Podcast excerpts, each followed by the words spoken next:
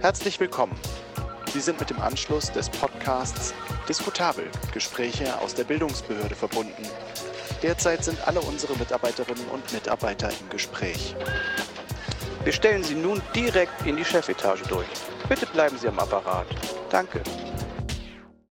Hallo aus dem Europahaus Marienberg. Es ist äh, Diskutabelzeit mit einer super Sonderspezial-Edition. Auch ein Äh, Brennpunkt. Total, Brennpunkt ist Viertel nach acht übrigens auch. Wir haben, das ex, wir haben extra bis abends gewartet, damit wir es um Viertel nach acht, damit diese Brennpunkt-Atmosphäre auch äh, durchkommt. Ansem hat, glaube ich, auch ein paar Kerzen. Der hat das mit dem Brennpunkt ein bisschen falsch verstanden. Aber Ich habe mich auch schon ein bisschen verbrannt. Genau. Äh, ja, es gibt heute eine Sondersendung. Äh, wie die später heißen wird, weiß ich nicht. Special, Sondersendung, wie auch immer. Brennpunkt. Weil wir A, ein besonderes Thema haben und B, keinen dritte, keine dritte Person. Denn wir werden heute so ein bisschen wie im Special vor Weihnachten sprechen wir jetzt nicht rückblickend über Geschichten, sondern wir sprechen über die Zukunft, denn wir haben äh, vor, eine neue Person ins Europahaus äh, zu holen. Und zwar nicht nur irgendwie in der Küche oder im Haushandwerkerteam, sondern tatsächlich eine Studienleiterin oder einen Studienleiter, einen neuen. Und es wird eine Stellenausschreibung geben, die demnächst äh, veröffentlicht wird so Mitte April und wir gehen schon in die Vorwerbung rein, sowohl verschriftlich digital bei uns auf der Homepage und eben auch auf äh, Anraten einer mittlerweile sehr guten Freundin, äh, die liebe Elke aus Köln. Mehr Liebe Grüße an. Elke. liebe, Elke, liebe, liebe Elke, danke für diesen Tipp.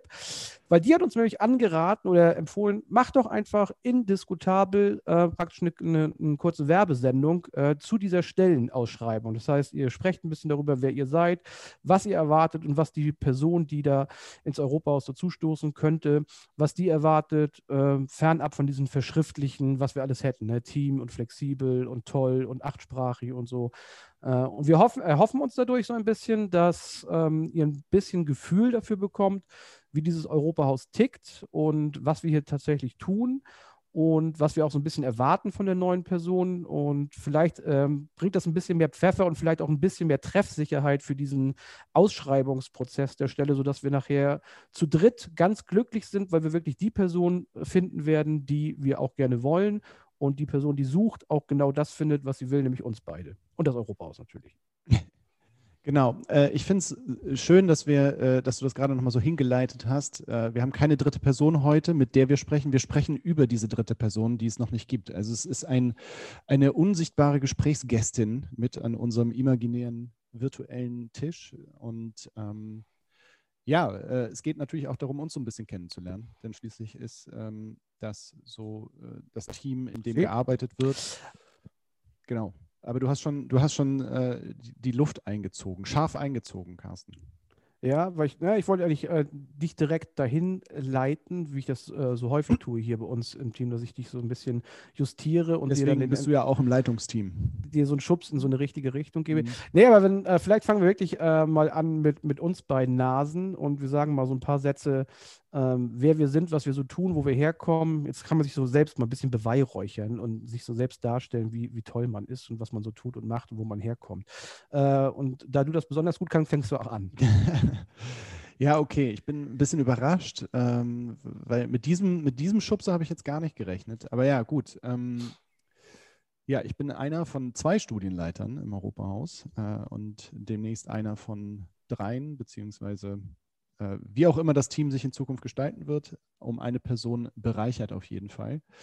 Und ähm, ja, pff, äh, ich bin zurzeit äh, gedanklich sehr viel damit beschäftigt, äh, wie Bildung, ähm, politische Bildung mit anderen Bildungsbereichen verknüpft werden kann, ähm, sprich kulturelle Bildung, ähm, sprich verkörperte Bildung, ähm, ästhetische Bildung, all diese Begriffe, die ähm, im Prinzip das ganze Feld der politischen Bildung ein bisschen weitermachen und ganzheitlicher denken.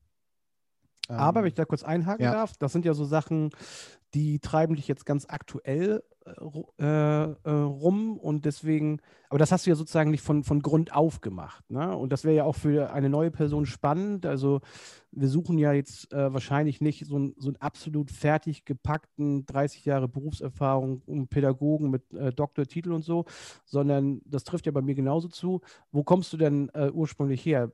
Um ah, da, darauf da, wolltest du hinaus. Um, um da zu landen, wo okay. du jetzt bist, was du gerade gesagt hast. Ja, ähm, also ich bin durch verschiedene Ivy League-Unis in den USA gegangen, Harvard, Cambridge, wie alle, die im Europahaus in Zukunft arbeiten wollen. Womit, das, damit wären wir bei der ersten Grundvoraussetzung.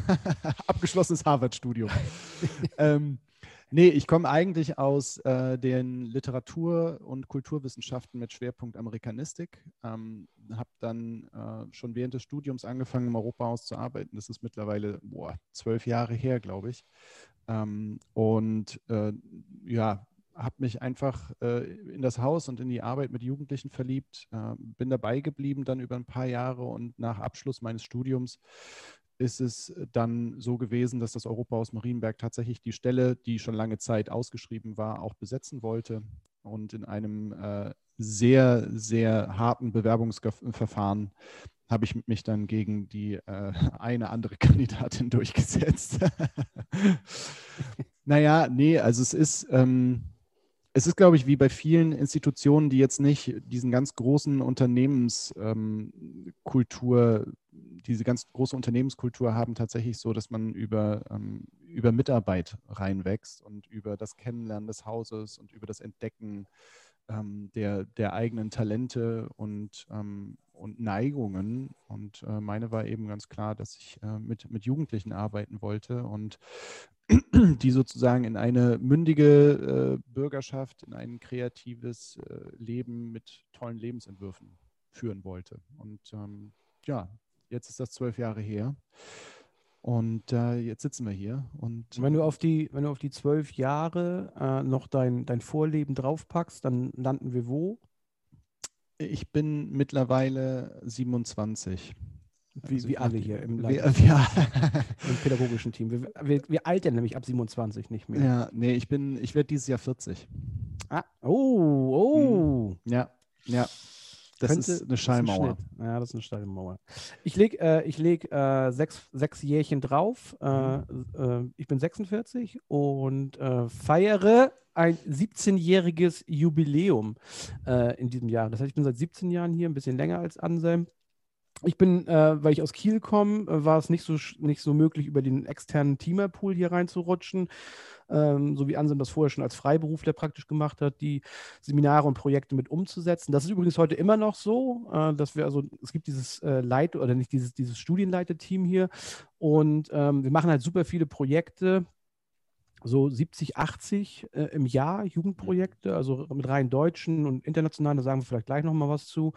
Und äh, die können wir natürlich nicht nur zu zweit machen, sondern wir haben einen Teamerpool um uns herum, die das mit umsetzen. Die kommen praktisch zu den Projekten und sind dann die Trainerin bzw. der Trainer für das Projekt entweder alleine eigenverantwortlich oder mit uns zusammen und äh, realisieren dann diese Projekte. Das war, wie gesagt, bei mir nicht möglich. Bei mir war es tatsächlich eine klassische Ausschreibung in der Zeit damals noch, äh, auf die ich mich beworben habe. Und äh, mein Pool, den ich rauskegeln wollte, war auch nicht so unheimlich viel größer. Ähm, ich glaube, das waren irgendwie zwei, die dann zum Bewerbungsgespräch noch mit mir dabei waren. Aber das ist auch äh, relativ unentscheidend. Äh, ich komme vielleicht mich noch ein bisschen inhaltlich noch ein bisschen näher dran, weil ich so klassischer Politikwissenschaftler bin, sogar mit dem Europaschwerpunkt. Von daher dieser, diese thematische Anknüpfung, äh, die gibt es bei mir schon sozusagen aus der, aus der universitären Ausbildung. Aber ich habe halt auch viel ehrenamtliche Jugendarbeit als Jugendlicher selbst gemacht und das war sozusagen die Symbiose, warum ich mich überhaupt von Kiel in den Westerwald äh, begeben, äh, beworben habe, weil diese Jugendbildung praktisch beides vereinte. Auf der einen Seite eben Arbeit mit jungen Menschen und auf der anderen Seite diesen Schwerpunkt äh, Politik, politische Bildung, Europa. Und das war sozusagen mein Beweggrund, hierher zu kommen. Ja, und damit habe ich vielleicht das schon gesagt. Wer uns jetzt noch nicht gegoogelt hat und, und so gar nicht kennt, ähm, wir sitzen im Westerwald, äh, im schönen Westerwald. Das ist nordöstlichstes Rheinland-Pfalz, so drei Ländereck. Das sind 30 Kilometer bis nach äh, Siegen. Und um uns herum ist noch Marburg, drüben in Hessen äh, im Osten. Und ansonsten geht unsere Denk- und, und Arbeitsrichtung und Fahrrichtung immer so Richtung Westen und Süden. Da ist halt Frankfurt, Mainz, das sind so 100 Kilometer. Und im Westen sind es halt Köln, Bonn, äh, auch so 80, 100 Kilometer. Ähm, ländliches Gebiet, hügelig, äh, grün. Der Wald stirbt zwar momentan ein bisschen um uns drumherum äh, aufgrund der Klimakrise, aber ansonsten halt äh, Bad Marienberg selber, 6000 Einwohner, die Stadt, äh, wo eben diese altehrwürdige äh, Einrichtung äh, steht.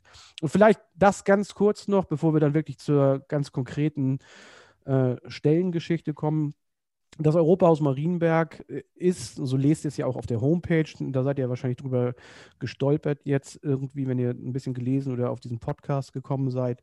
Hm, seit 1951 gibt es diese Einrichtung schon hier oben im Westerwald. Ist das erste Europahaus tatsächlich im, im, im, in Gesamteuropa. Damit gehen wir immer hausieren. Bei jeder Begrüßung äh, trage ich das wie eine Monstranz vor mir her. Ähm, die große Tradition, das ist immer ganz nett. Und alle, und alle machen immer so, ah, und genau. Oh. Das, warum denn der Westerwald? da gibt es auch eine schöne Anekdote, warum das so ist, aber die erzählen wir heute nicht, sondern die äh, sagen wir euch dann, wenn ihr die Stelle bekommen habt. Und ja, wir sind halt ein Haus mit, äh, wir sitzen in so einer ganz klassischen alten Landratsvilla, super schöne Büros. Äh, euer Büro, wenn ihr das dann bekommt am Ende, das ist, ist echt mega. Ein, ist ein nettes, also jetzt unübertrieben, ist ein, ja. nettes Büro. Also wenn man sich so vorstellt, wo andere Leute arbeiten, das ist hier wirklich so mit, mit, mit Doppelverglas, nee, nicht Doppelverglas, wie heißen diese, diese Kassettenfenster, ne? so sech, sechs Teile in einem Fenster und alles so ein bisschen verwinkelt und, und, äh, und wirklich riesig. nett. Und also riesig, ja. Riesig. Hohe ja, Decken. Also das ist schon sehr komfortabel, äh, das Büro, in das ihr einziehen werdet. Und um uns herum gibt es halt das, den, Neu, den, Neubau, das Gästehaus, wie wir das hier nennen. Da sind 62 Zimmer, da schlafen halt die ganzen Teilnehmerinnen und Teilnehmer, die hierher kommen. Es gibt eine Küche, es gibt natürlich Freizeitbereiche, viele Seminarbereiche. Und es ist wirklich so eine ganz klassische Bildungsstätte, ähm, wo man halt hinfährt, um Projekte zu machen, die auch mit Übernachtung verbunden sind. Also wir leben nicht davon, jetzt so Tagesgeschichten und Abendveranstaltungen zu machen, sondern wir sind so eine Bildungsstätte, die wirklich davon lebt, dass Menschen hierher kommen und hier für ein paar Tage bis zu einer Woche leben in einer Gruppe, um dann äh, was auch immer wie Projekte zu machen. Eine klassische Tagungsstätte mit nicht ganz klassischen Inhalten, würde ich mal sagen. Mhm. Also die Art, äh, wie wir arbeiten, mh, hm, wenn man sich mal so in der Landschaft in Deutschland umguckt, und das haben wir natürlich auch getan, weil unsere Arbeit eben nicht nur im Europahaus Marienberg stattfindet, natürlich hauptsächlich schon, weil wir die Seminare und Projekte dort umsetzen, aber wir kommen natürlich auch über Dachverbandstagungen und Austausche und äh, persönliche Fortbildung einfach auch in dieser Bildungswelt gut rum. Und das wird dann natürlich auch auf euch zutreffen, ähm, dass Reisen anstehen und dass man sich eben umschaut. Und äh, wenn man mal so den Vergleich zieht zu anderen Bildungsstätten, ähm, alle Not kommt aus dem Vergleich, aber es ist natürlich trotzdem nicht ganz unwichtig zu wissen, dass was wir tun und so wie, wie wir Bildung denken, ähm, ja, einfach ich will nicht sagen neu ist, aber vielleicht ähm, radikaler in der Umsetzung als andere äh, Bildungsstätten, ähm, beziehungsweise auch die formalen Bildungsinstitutionen, Schule und, ähm, und Universität Bildung denken. Also wir achten schon, also es gibt bei uns nicht dieses klassische Bildungsformat Frontalunterricht. Ähm, ihr werdet nicht als Experten gefordert sein und irgendwie halbstündige Referate über die Europäische Union runterreißen, sondern es geht uns wirklich darum, Erfahrungsräume zu schaffen, in denen sich die Jugendlichen in Tiefe mit sich selbst, mit Politik, mit Europa auseinandersetzen können, anderen Europäerinnen begegnen.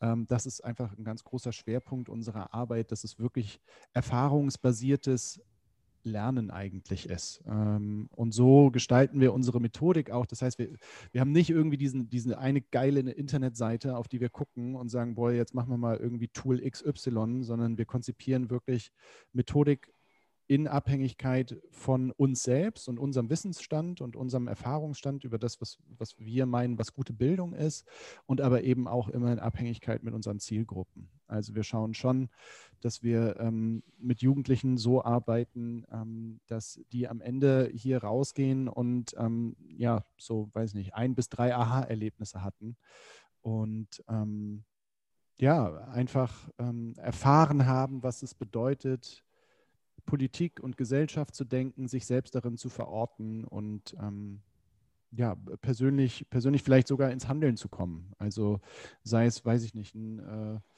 ein aktivistisches äh, Unterfangen anzugehen, zusammen mit Freundinnen und Freunden ähm, oder, äh, weiß ich nicht, später mal Politikwissenschaften zu studieren oder so.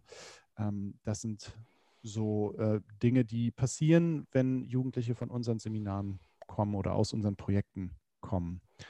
Und also das, was du zum Inhalt sagst, äh, mhm. stimmt ja, dass wir sozusagen, wir brauchen jetzt niemanden, der äh, irgendeine äh, Facharbeit oder eine Doktorarbeit über irgendwelche Spezialthemen der europäischen Integration geschrieben hat.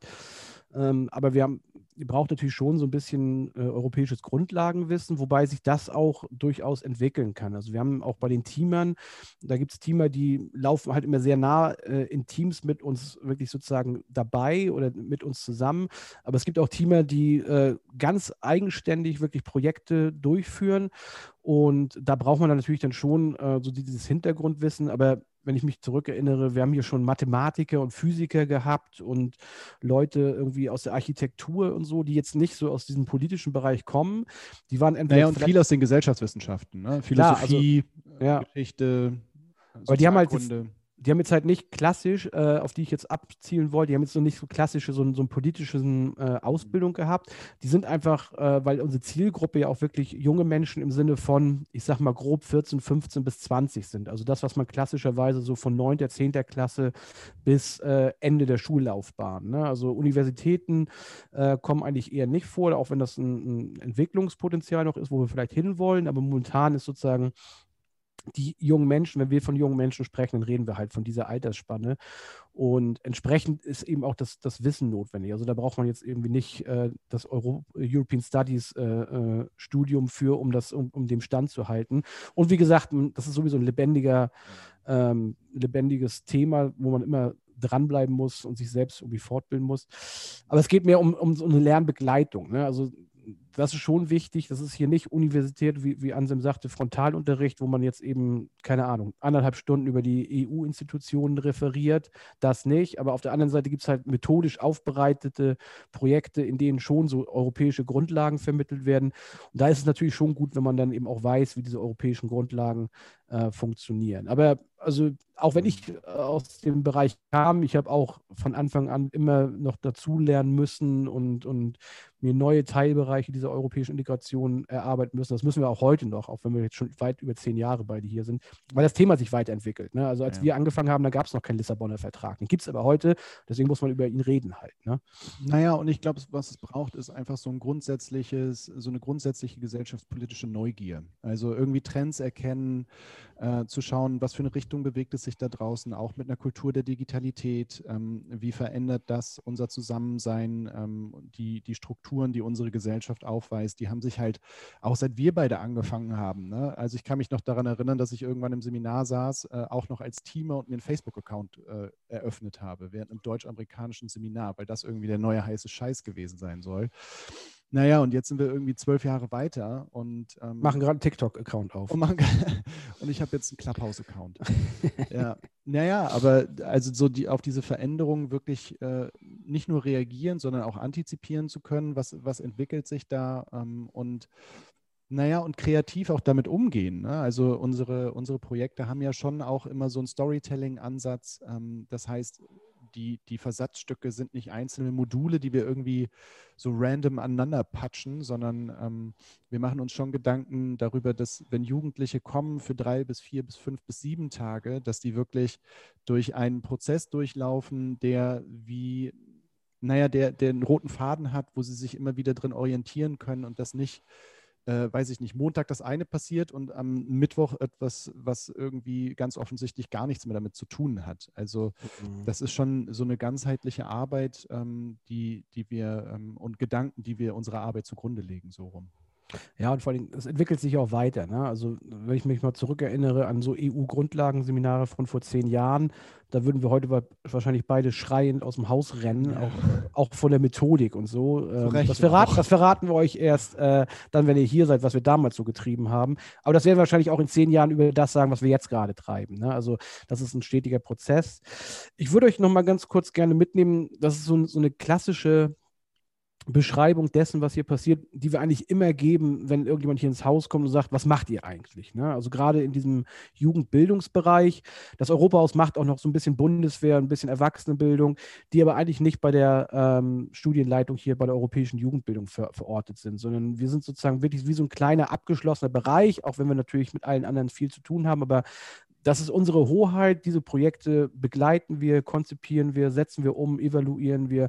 Und das ist auch ähm, gut 50 Prozent der Gesamtbelegung des Hauses halt. Ne? Also äh, da gibt es noch so Gasttagungen einfach, ähm, wo wir als Infrastruktur zur Verfügung stehen.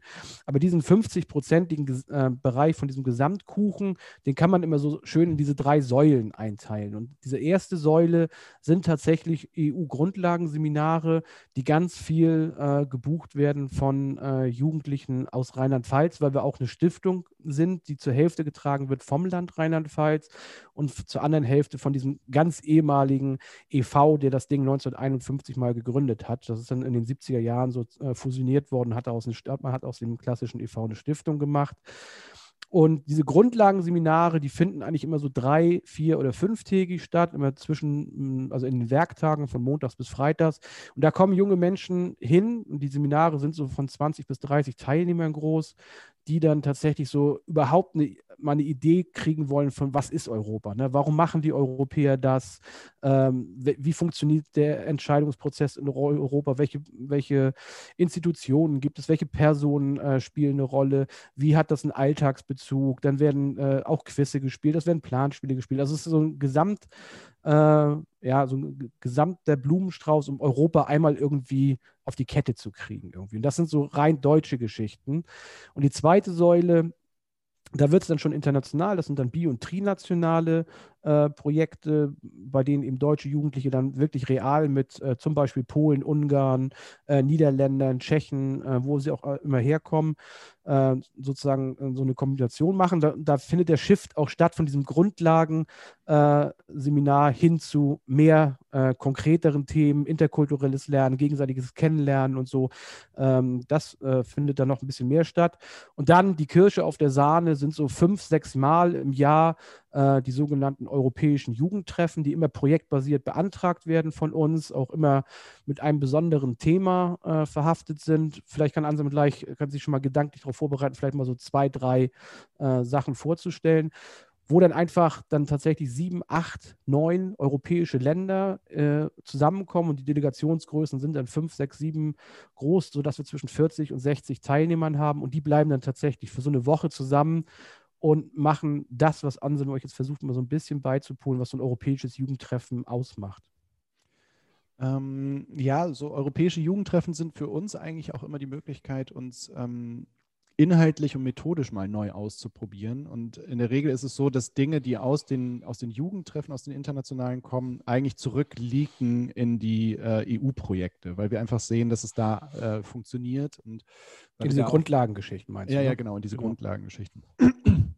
Ja, also äh, ganz aktuell äh, sind gerade Antragsrunden bei Erasmus Plus vorbei und wir haben zwei Jugendprojekte durchbekommen. Ich sag mal, meins ist äh, in der fünften Auflage heißt es Zombieland. Ähm, ich habe vorhin von Storytelling gesprochen. Ähm, da wird es jetzt wirklich sehr, sehr haptisch und sehr greifbar.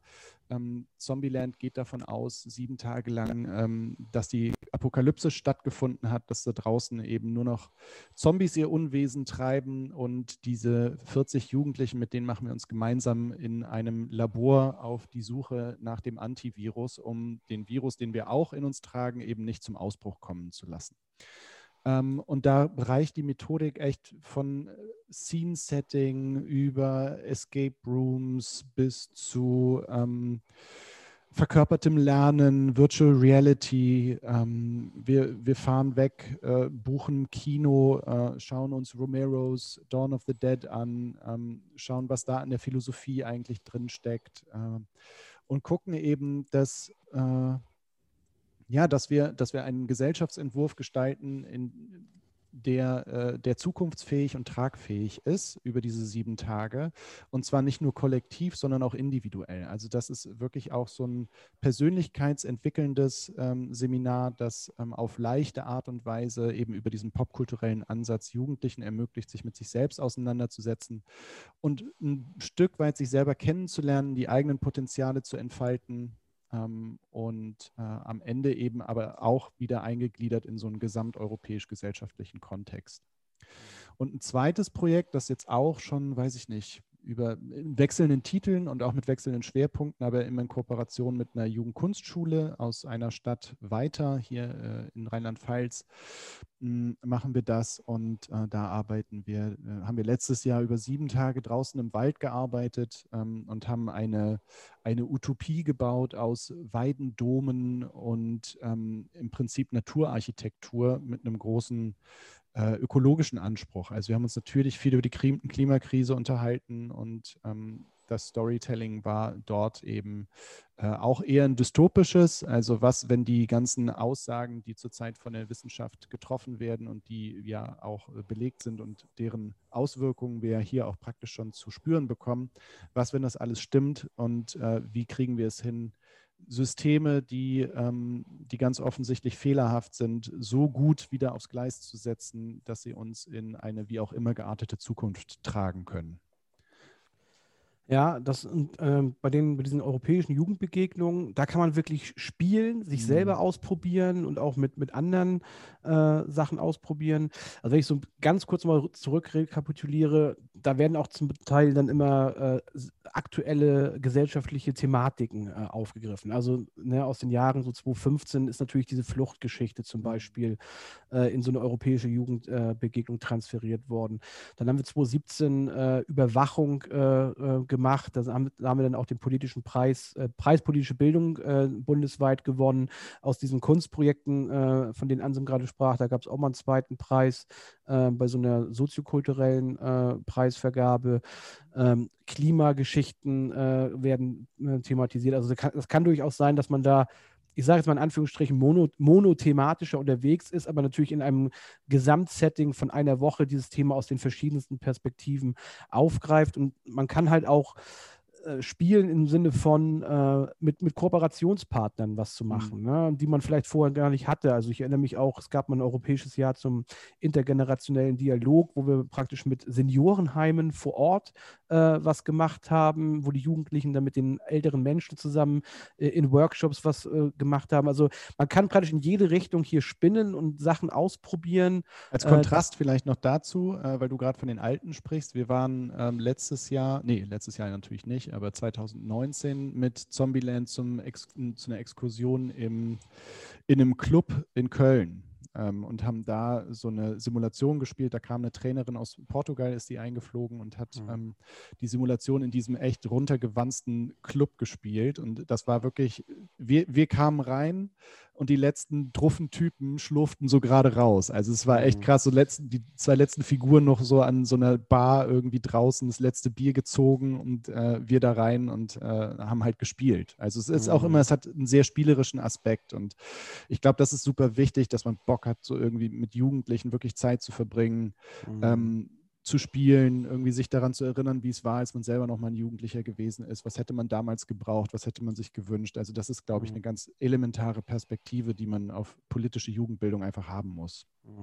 Ich glaube, was für euch spannend ist, ist sozusagen auf der einen Seite diese Sicherheit zu haben, ihr kommt so ein bisschen in so ein gemachtes Nest, weil da macht ihr, macht ihr die Schranktür auf und holt praktisch so diese Grundlagenseminare äh, auf dem heutigen Stand der Dinge, die natürlich immer weiterentwickelt werden, wie wir vorhin gesagt haben. Aber das ist da, ne? das muss man jetzt nicht von Scratch irgendwie neu erfinden. Ähm, das wird eure Aufgabe sein, äh, auch solche Projekte mit umzusetzen und mit weiterzuentwickeln und gleichzeitig eben aber auch diese Offenheit und diese Chance zu haben, wirklich eigene Projekte nach ganz eigenem Gusto zu entwickeln, eine, vielleicht auch eine ganz andere Richtung äh, zu gehen, als ihr das jetzt gerade gehört habt. Irgendwie ihr sagt, irgendwie, ich, ich habe das, das und das Thema, das könnte spannend sein für so eine europäische Jugendbegegnung. Ähm, also diese Freiheit äh, hat man auf jeden Fall hier, äh, sozusagen so, so, so Standardgeschichten zu machen, das gehört, glaube ich, zu jedem Job dazu. Ähm, mit dem entsprechenden Entwicklungspotenzial, aber auf der anderen Seite eben auch wirklich ganz kreativ Projekte von wirklich von null auf sich selbst auf den Leib zu schneidern und Sachen auszuprobieren. Naja, und vielleicht seid ihr ja auch, äh, habt ihr das ja sowieso schon gemacht ne? und Mhm. äh, wollt das jetzt irgendwie nochmal neu machen und irgendwie, vielleicht habt ihr auch Projekte gemacht, von denen ihr denkt, boah, ey, die haben nicht genug Wirkung entfaltet oder an falscher Stelle Wirkung entfaltet und wir wollen irgendwie ähm, was so aus so einem sozialunternehmerischen, aus so einer sozialunternehmerischen Perspektive machen, nämlich äh, dahin, wo es eigentlich gebraucht wird, nämlich zu, zu Jugendlichen zu bringen. Ne? Also es, ähm, Genau, also äh, wir, wir lassen uns auch super gerne erweitern. Ne? Also wir, wir schwimmen ja schon irgendwie seit ja, 12, 17 Jahren in unserem eigenen Saft so ein bisschen rum. Ähm, obwohl wir uns natürlich auch erweitern dürfen, dass es auch total nett ist. Äh, Im Europahaus ist es echt kein Problem, irgendwie eine Fortbildung zu machen, äh, rauszufahren, auf Konferenzen zu gehen. Ähm, solange die Projekte laufen, äh, ist, es, äh, ist es nicht nur äh, erlaubt, sondern sogar gewünscht. Also wir wünschen uns Leute, die kreativ neuen Wind mit reinbringen und auch unsere Scheuklappen mal so ein bisschen aufbrechen. Denn ähm, auch wenn sich das jetzt vielleicht so ein bisschen äh, super kreativ und ähm, wahnsinnig, äh, wie heißt das, äh, edgy, edgy anhört, ähm, ist das natürlich nicht das Ende der Fahnenstange. Ne? Dessen sind wir uns natürlich auch bewusst. Ja, aber das, das öffnet nochmal so einen anderen Bereich, der, glaube ich, auch wichtig ist und den man vielleicht aus so einer äh, klassischen verschriftlichten Stellenanzeige gar nicht rauslesen kann. Es gibt natürlich sozusagen ne, so dieses, das Brot, das man wirklich verdienen muss, damit diese Stiftung läuft. Ne? Das ist äh, bei aller Kreativität, die auch in diesem äh, Brotbacken-Prozess sozusagen äh, angelegt ist, äh, die gibt es, ne, mit diesen Grundlagenseminaren, europäische Jugendbegegnung. Das ist eine, an sich schon super spannend. Aber wenn man sozusagen sein eigenes Zeitmanagement und Projektmanagement so hinkriegt, dass man eben zusätzliche Kapazitäten für sich selbst auch schafft, dann äh, hat man auch ganz viele Möglichkeiten, andere Dinge zu machen. Ne? Also mhm. zum Beispiel den Podcast, ne? den, den machen wir ja auch nebenbei, sag ich mal. Ne? Also da haben wir einfach Bock drauf gehabt. Äh, den haben wir jetzt ja neu gestartet. Es gab vor ein paar Jahren schon mal ein erstes Podcast-Projekt, was dann wieder einen seichten Tod gestorben ist. Das passiert auch, dass Projekte angedacht werden, erarbeitet werden, dann sterben die. Das ist halt einfach im Leben 21, so. 21 Sendungen haben wir damals gemacht. Ja, und dann war es vorbei. Immerhin. Ne? Immerhin, ja, ja, gut, aber dann ist es mhm. halt gestorben, was aber auch ja. okay ist. Ne? Ja, ja. Das gehört zum Leben dazu. Und aber um so ein paar Beispiele nochmal zu nennen, also ähm, jetzt mal aus meinem Bereich, ich habe zum Beispiel jetzt in den letzten drei, vier Jahren, bin jetzt, glaube ich, in der vierten strategischen Partnerschaft äh, von Erwachsenenbildung. Äh, das heißt also nochmal weg von Jugendlichen ähm, und auch nicht Präsenz, sondern das sind Sachen, wo eben äh, vor Ort gearbeitet wird, auch mit Bürgerinnen und Bürgern aus der Kommune hier, aber in Verbindung mit anderen Bildungshäusern aus ganz Europa, wo man sich dann auf transnationalen Treffen trifft und ein spezielles Thema hat äh, oder mit, mit Lehrerinnen und Lehrern. Äh, und auch das ist da sind überhaupt gar keine Gedankengrenzen erstmal gesetzt. Ne? Also wenn man irgendwas äh, in einem, sag ich mal, gesamteuropäischen Setting irgendwie darstellen kann, ähm, ist es natürlich auch immer ein Mehrwert fürs Europahaus, weil wir sozusagen inhaltlich wachsen, Manchmal äh, ermöglichen solche Geschichten auch die Chance, den einen oder anderen Euro äh, in das Europahaus noch reinzuholen, weil man zum Beispiel irgendwie Personalkosten, Geschichten mit, mit beantragen kann und so. Äh, also diese Möglichkeit gibt es. Oder wir haben vor fünf, sechs Jahren ähm, erfolgreich uns in, in das Netzwerk der Europaschulen, was damals entstanden ist. Reingezeckt. Ja, so reingezeckt, äh, könnte man bösartig sagen, aber einfach nee, das mitentwickelt. Und das ist auch nochmal so, so ein Arbeitsbereich äh, bei mir jetzt äh, geworden, wo ich halt diese Euro, dieses Netzwerk der Europaschulen begleite, mit den Schulen kooperiere, wir das Netzwerktreffen für die Lehrerinnen und Lehrer von mittlerweile 77 Europaschulen einmal im Jahr ausrichten, viel mit dem Ministerium äh, äh, kooperieren und uns koordinieren, die Steuerungsgruppe machen. Das sind also Sa Sachen, die haben jetzt nichts mit einem Projekt mit Jugendlichen im Seminarraum hier im Europahaus zu tun, äh, sondern sind auf einer ganz anderen äh, Bildungsebene, sag ich mal sozusagen, unterwegs unterwegs, die aber okay sind, weil sie dem, dem Europahaus nutzen, weil es einen Mehrwert gibt und weil wir es auch von unserer Zeit her darstellen können, weil es sogar vielleicht einen Geld, einen finanziellen Mehrwert bedeutet. Und auch da kann man in viele andere äh, Bereiche rein äh, äh sich reindenken und auch sich rein entwickeln. Ähm, das, das macht es halt super spannend, weil man nicht nur sozusagen diese eine Schiene hat, diesen einen Job, sondern eben die Freiheit tatsächlich auch seinen eigenen Arbeitsplatz selbst ein bisschen mit auszugestalten und nach dem eigenen Gusto und dem eigenen Vorlieben so äh, sich zu entwickeln. Das ist äh, super spannend, glaube ich, auch gut zu wissen für euch, dass es diese Möglichkeit äh, tatsächlich gibt. Ich sehe gerade, der Kollege hat sich stumm geschaltet, weil er einen Heuschnupfen Oh Gott, ja, kleine, kleine Heuschnupfenattacke. Äh, das ist auch im Westerwald, ist, ist reiner Birkenwald. Also hier wachsen nur Birken eigentlich. Achso, das ist übrigens auch, ne? Äh, Ansem hat Heuschnupfen, ich habe Heuschnupfen. Also ohne Heuschnupfen werdet ihr nicht eingestellt. Kommt, kommt man hier nicht rein. Weil geteiltes Leid und so, ne? Und einer unserer Hauptsponsoren ist Cetirizin. Die, Ja. äh, die, die, die verklappen hier einfach immer die B-Ware. Und wir fressen das dann zum Frühstück. ähm, aber äh, nochmal zu, ähm, äh, genau, zu der Freiheit und dem, was man, was man alles machen kann. Also als, als ich angefangen habe, äh, ging das gerade los. Ich habe ja schon mal gesagt, Facebook-Account, Digitalisierung, Internet, äh, wie kann man das sozusagen in der Bildung ein, einbinden? Und da muss man schon sagen, also dieses ähm, Erkennen von Trends und dieses äh, Erkennen von dem, was, was sind die Potenziale und nicht nur als Methodenjäger, sondern wie lassen sich solche Dinge wie digitale Medien, ähm, soziale Netzwerke gut in, äh, in Bildungsprojekte u- überführen, ähm, wie bereichern die das? Ähm, das sind auch Themen gewesen, die, die wir total internalisiert haben jetzt über die letzten Jahre, also so, dass wir schon gar nicht mehr darüber sprechen das muss man dann auch mal dazu sagen, diese ganze Diskussion, wie sie jetzt gerade stattfindet, ähm, was, was die formale Bildung, also was Schulen angeht und, und äh, Online-Unterricht und so,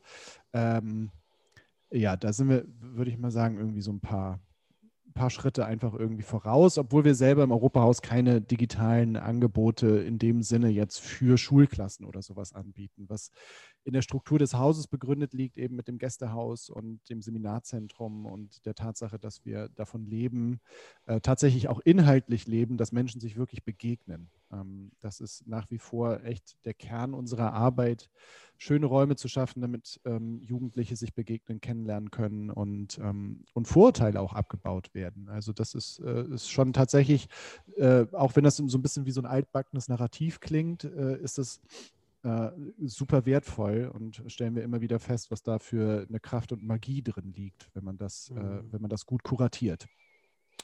Und dann, also ich habe gerade, während ich Ansem zugehört habe, nochmal überlegt, okay, jetzt, wenn ich uns beiden so zugehört hätte, äh, welche Fragen würden mir durch den Kopf schießen? Hm, vielleicht nochmal ganz kurz, das ist ein bisschen technisch jetzt, aber einfach so vom, vom, vom Setting her, auf was ihr euch einlassen würdet. Also es gibt tatsächlich diese beiden Studienleiter, äh, die ihr gerade hört. Und dann haben wir eine Verwaltungsleiterin, die auch Vollzeit hier ist und ähm, eine Buchhalterin also auf halber Stelle und jemand, der noch fürs, für die Gästetagung äh, unterwegs ist. Das heißt, auf dieser E- Etage, auf der wir hier sitzen, in dieser wunderschönen alten Landratsvilla, sind letztendlich sozusagen fünf Leute unterwegs, plus seit drei Jahren jedes Jahr eine neue französische Freiwillige beziehungsweise ein Freiwilliger. Das ist auch so ein Ding, was dazugekommen ist, weil wir gesagt haben, ist spannend, äh, ju, junge Leute auch dauerhaft reinzuholen. Wird auch von uns betreut dann letztendlich, aber auch muss dann auch von uns betreut werden, weil wir das sozusagen angestoßen haben. Das heißt, das ist das wirklich kleine Core-Team, äh, diese fünf Leute, die praktisch für diese gesamte äh, Bildungsarbeit von Beantragung bis Abrechnung und so zuständig sind und alles andere ist nicht jetzt äh, zweitrangig gemeint, aber ist dann tatsächlich Hauswirtschaft, Housekeeping ähm, und Haushandwerker, die sozusagen für Liegenschaften, Versorgung, Zimmer, Essen und sowas äh, zuständig sind. Also das sind sozusagen die, die Dimensionen des Gesamtteams, in das ihr einheiraten würdet. Und daran seht ihr auch schon, dass das, das steht immer so schön drin in diesen Stellenausschreiben, diese Eigenverantwortung. Klar, es gibt natürlich Einarbeitungszeiten, das ist natürlich alles zugestanden. Aber äh, das ist schon wirklich ein verantwortungsvoller Posten, wo man wirklich viel selber machen darf, aber am Ende dem auch selber machen muss. Ne? Also man muss irgendwie liefern schon, aber wenn ihr irgendwie mit entsprechender Berufserfahrung, Universitätsabschluss im, im Nacken und so, dann wollt ihr das ja auch. Ne? Also ihr wollt jetzt nicht hierher kommen, um Kaffee zu kochen irgendwie. Naja, oder um nur Projekte runterzureißen. Ne? Oder so, Also das genau, wollen ne? wir ja auch nicht. Also Nee. nach vier Wochen im Seminar haben wir auch wieder Bock, irgendwie konzeptionell zu arbeiten Ja. und, äh, und eben nicht immer mit Jugendlichen rumzuhampeln. Was ja auch schön ist. Ne? Also wir haben die Mhm. Jugendlichen echt so vier, fünf Tage und das ist cool. Dann lernt man die so ein bisschen kennen. Ähm, aber dann gehen die auch wieder, bevor sie einem so Mhm. richtig auf den Sack gehen. Ne? Ja. Also das ist schon, schon cool. Ja, das führt auch so zu so einer Gesamtmischung. Ne? Also das macht es auch, hat es jetzt jedenfalls bei mir über die Jahre interessant gehalten. Ich bin irgendwie, keine Ahnung, drei Tage auf irgendeiner Fachkonferenz in Berlin, Mhm. dann habe ich wieder zwei Wochen Seminar, danach fahre ich irgendwie auf ein Steuerungsgruppentreffen nach Mainz oder bin im Ministerium, dann haben wir irgendwie ein Dachverbandstreffen und dann sitze ich mal Oder fahren zur Woche und- Republika. Ja, so, ne? Und Ja. mache eine eigene Fortbildung. Also der Gesamtmix äh, ist wirklich attraktiv, wenn man genau sowas sucht. Ne? Also wenn man Mhm. was anderes sucht, ist es natürlich nicht attraktiv, aber wer sozusagen in so einem Kosmos, ähm, der wirklich so stetig in Bewegung ist und auch einen abfordert, wenn man darauf Bock hat, dann hat man, glaube ich, hier echt, zumindest im politischen Bild Bildungsbereich, ne, äh, wirklich eine, eine, super Chance und Stelle. Äh, vielleicht sprechen wir noch ganz kurz über den äh, ländlichen Raum. Ja, über den ländlichen weil, Raum und äh, vielleicht nochmal äh, die technische Ausstattung vom Haus, ja. weil die ja auch so ein bisschen ja. die DNA unserer Arbeit widerspiegelt. Da fangen also wir mal mit dem ländlichen Raum an. Ja, ich fange mal mit dem ländlichen Raum. Also ich, ich meine, Kiel ist jetzt auch keine Weltstadt, aber es sind immerhin eine Viertelmillion und es ist die alte Heimat gewesen.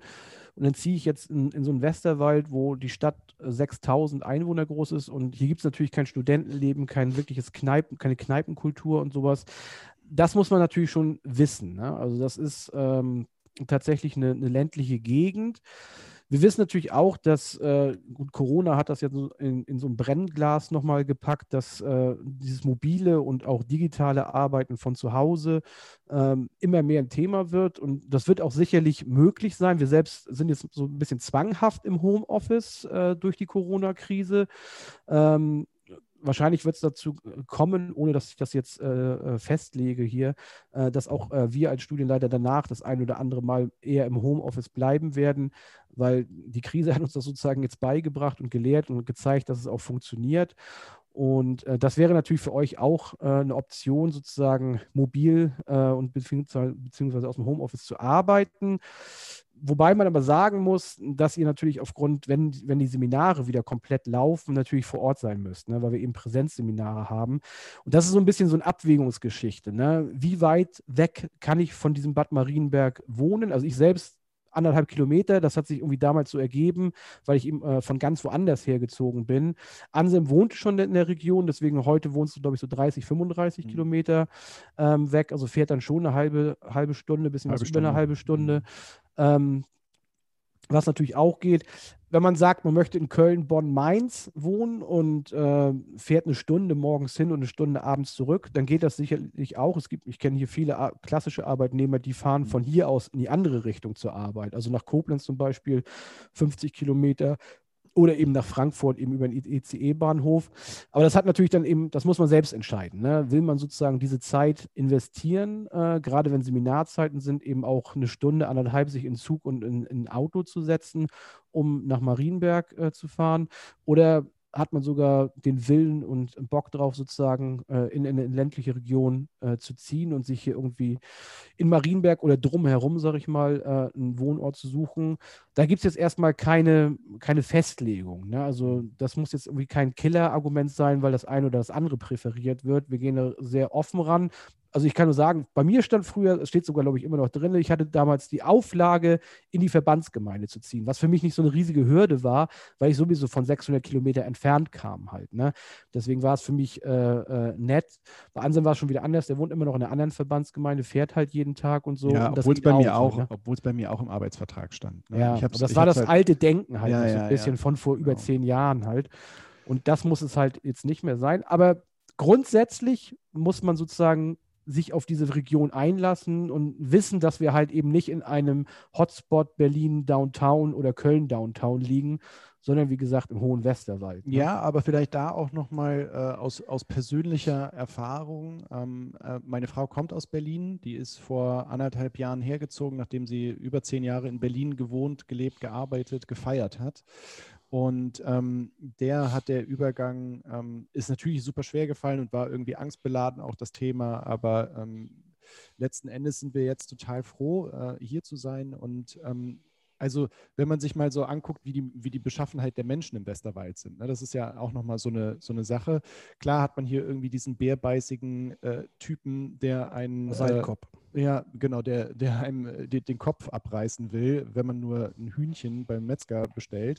Aber auf der anderen Seite gibt es hier, also gerade auch so im Bereich Altenkirchen, wo ich mich rumtue, echt eine sehr lebendige Community an, an Künstlerinnen, die äh, in der Tendenz alle schon so ein bisschen älter sind natürlich. Also es sind jetzt nicht die großen Hipster-Szene-Treffen hier angesagt, aber ähm, ja, eben Menschen, die echt sehr bewusst rausgezogen sind aufs Land, die hier den ländlichen Raum auch äh, neu, mit neuem Leben ähm, versehen wollen und hier Projekte aus dem Boden stampfen, die echt äh, schön sind. Es gibt es gibt natürlich keine Clubkultur, aber es gibt so vier, fünf echt sehr, sehr, sehr, sehr schöne Orte, an denen man äh, gut irgendwie abends Zeit verbringen kann, äh, wo nette Leute sind. Also man, ne, man muss das natürlich äh, mehr suchen als in Berlin. Mit Berlin brauchen wir gar nicht zu konkurrieren. Äh, es ist natürlich ein anderer Wind, der hier weht. Aber wenn man ähm, da Bock drauf hat, dann wird man hier auch auf jeden Fall fündig ähm, und äh, kann sich an, an Netzwerke anschließen, auch an unsere natürlich. Hm. Ja, ich meine, also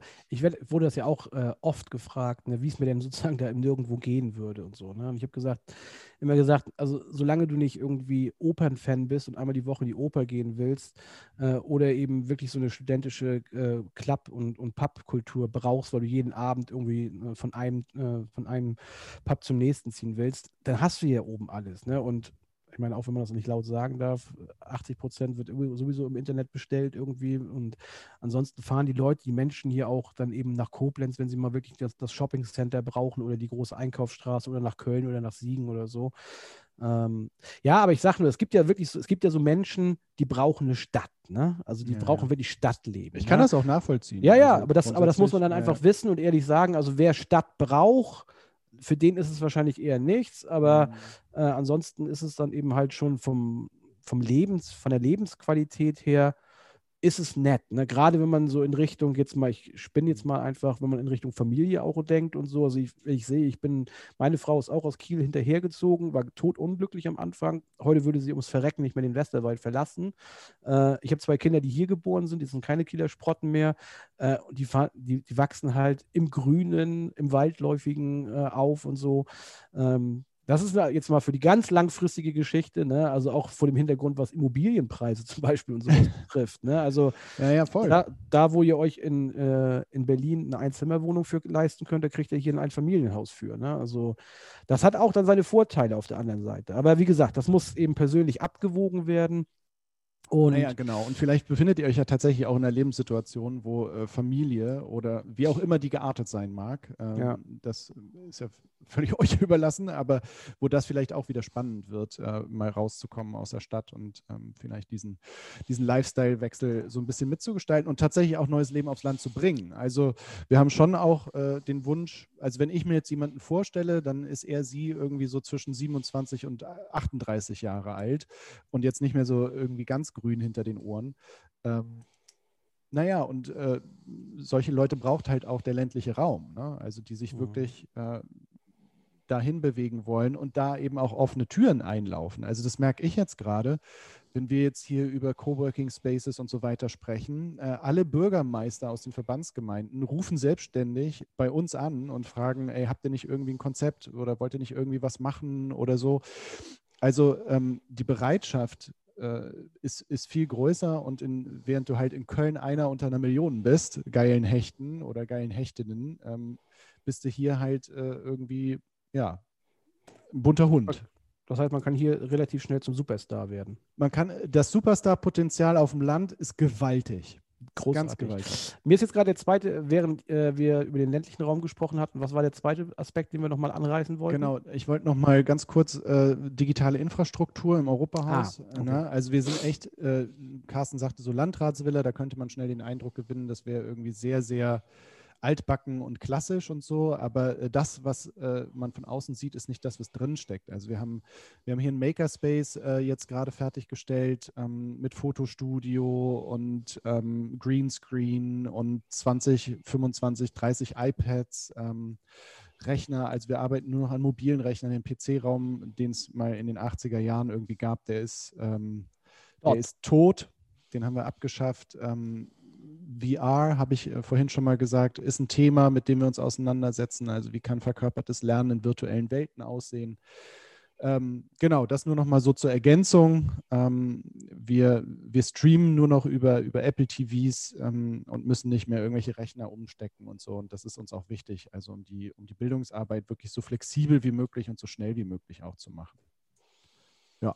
Das war es eigentlich von meiner Seite. Ja, jetzt glaubst du, wir haben ähm, ein einigermaßen realistisches und vor allen Dingen eindrucksvolles Bild dessen geschaffen, was ihn oder sie hier äh, tatsächlich erwartet? Ist uns das gelungen? Hm.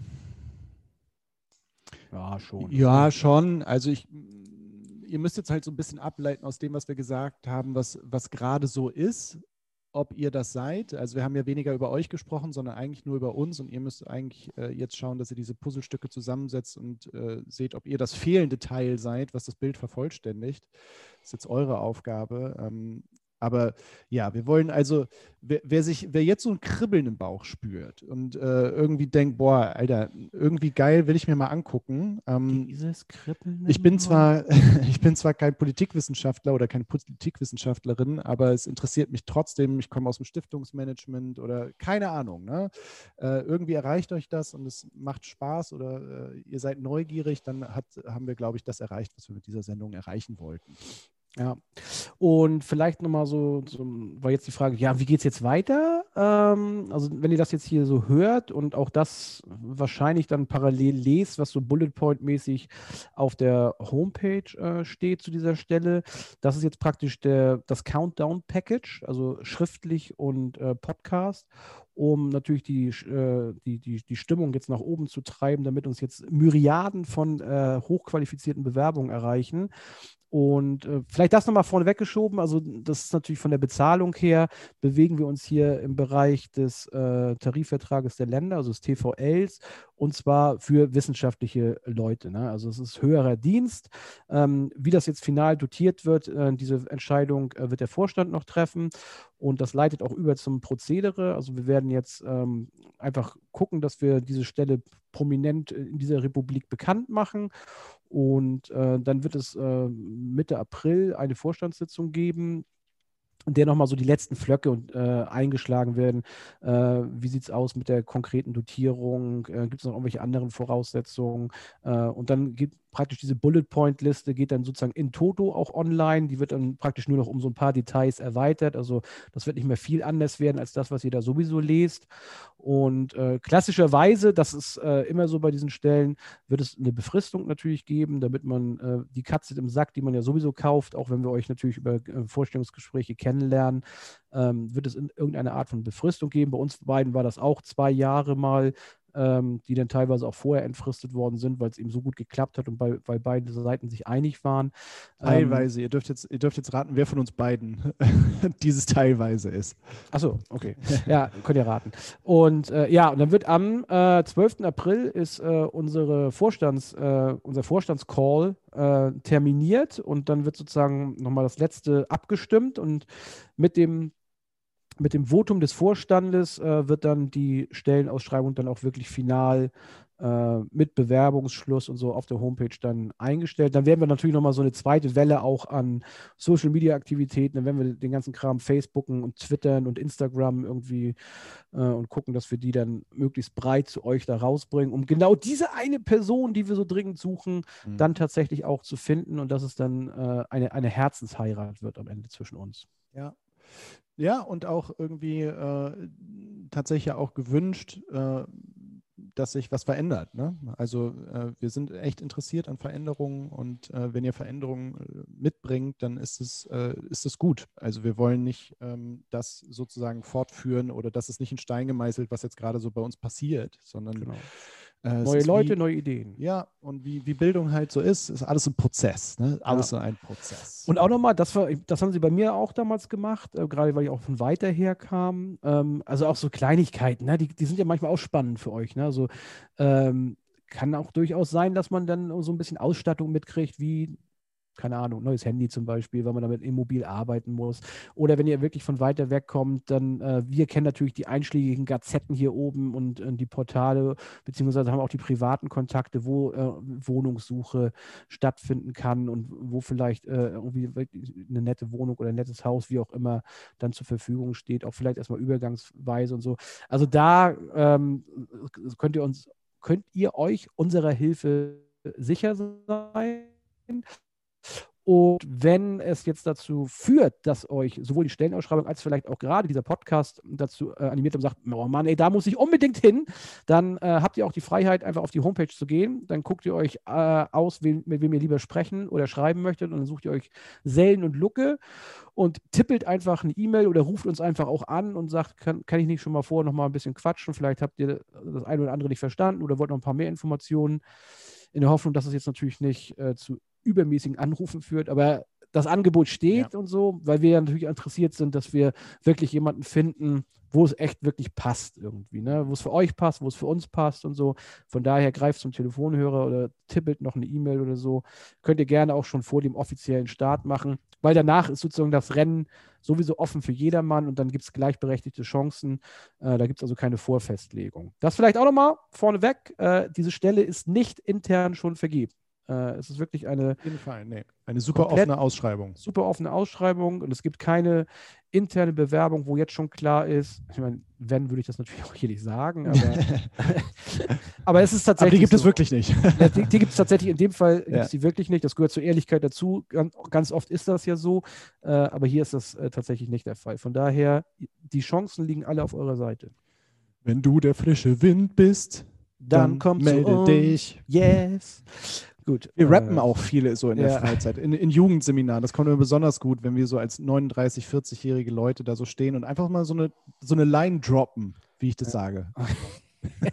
äh, ich chip das voll, wie ich gerade gelernt habe. Das muss man voll chippen alles. Ah ja, okay. Äh, okay. Ähm, gut, jetzt haben wir, glaube ich, eine, eine klassische Diskutabel-Folge äh, hingekriegt, obwohl das gar nicht geplant war. Wir die du am Anfang sogar, das fand ich sehr gut, indiskutabel genannt hast. Habe ich? Äh, ja, also nee, wir, wir wollten das indiskutabel machen, hast du, hast du gesagt. Und Achso, daraus ist indiskutabel ah, geworden. Ah, okay. Finde ich auch gut. Ja, wir haben jetzt 60 Minuten. Mm, ja, wir sind gespannt, aber wir haben auch echt Bock auf ein paar geile mhm. Bewerbungen, neue Leute irgendwie. Ja. Ähm, wir freuen uns. Und in der Tendenz, das vielleicht auch noch, ähm, also dadurch, dass jetzt dieser Prozess natürlich irgendwie von April gestartet wird, auch das wissen wir noch nicht, das wird wahrscheinlich zu den Details gehören, die wir mit dem Vorstand nochmal klären müssen, aber so gefühlt ab Sommer irgendwie. Ne? Also ja. wer weiß, dass er jetzt irgendwie noch vier Wochen Kündigungsfrist hat bei seinem Arbeitgeber, der kann die schon mal einreichen, damit er dann im Sommer frei ist, um nach Marienberg zu ja.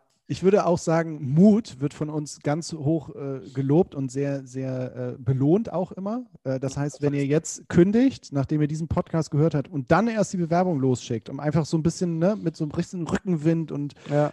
Äh, dann ist es gut. Macht ja, das so. Kann, kann aber auch schief gehen. Kann, kann. aber da, war, da seid ihr wenigstens mutig gewesen. Ja, das könnt ihr dann auch in, in Lebenslauf für die nächste Bewerbung woanders dann reinschreiben. Ja, es ist ein kleiner Bruch, aber da ja. sucht man ja heute danach. Ne? Und wenn ihr mindestens ein Startup an die Wand gefahren habt, auch dann ja. kommt gerne und äh, da ich ja weiß, äh, dass äh, die liebe Ideengeberin, Frau Elke, dessen, deren Nachnamen wir nicht verraten. Jetzt noch äh, zuhört, meinst Ja, du? weil die hört ja alle unsere Podcasts. Bin ich mal gespannt, ich bin jetzt ernsthaft gespannt, Frau, Frau Elke, äh, was Sie äh, von, von, von dieser äh, Folge halten, ob das gut war oder ob wir uns jetzt gerade äh, vom Markt geschossen haben. Ja, äh, Feedback jederzeit, auch Gerne. harte Kritik, immer, immer gern gesehen. Direkt ins Gesicht. Gern gelesen, auch öffentlich am liebsten. Gut, bevor wir uns jetzt noch versappeln, würde ich sagen, ähm, der, das Angebot zum Gespräch steht. Äh, wir haben so ziemlich alles erzählt, was erstmal wichtig ist. Es gibt natürlich noch viel, viel mehr zu erzählen, ganz ernsthaft. Aber dabei soll es jetzt erstmal bleiben. Eine Stunde reicht, glaube ich, für den ersten Eindruck. Jetzt liegt es an euch. Ähm, kontaktiert uns, bewerbt euch irgendwo ab Mitte April konkret, wie auch immer ihr den Weg gehen wollt. Wir freuen uns auf euch und in dem Sinne alles Gute hinaus in die Republik. Und äh, ansonsten, wenn ihr nicht mehr, wenn ihr nicht ins Europahaus kommt, hört einfach trotzdem diskutabel weiter. Ja, ist eine super Sendung. Habe ich auch gehört. Mit diesem Brennpunkt verabschieden wir uns. Bis dann. Adios. Tschüss.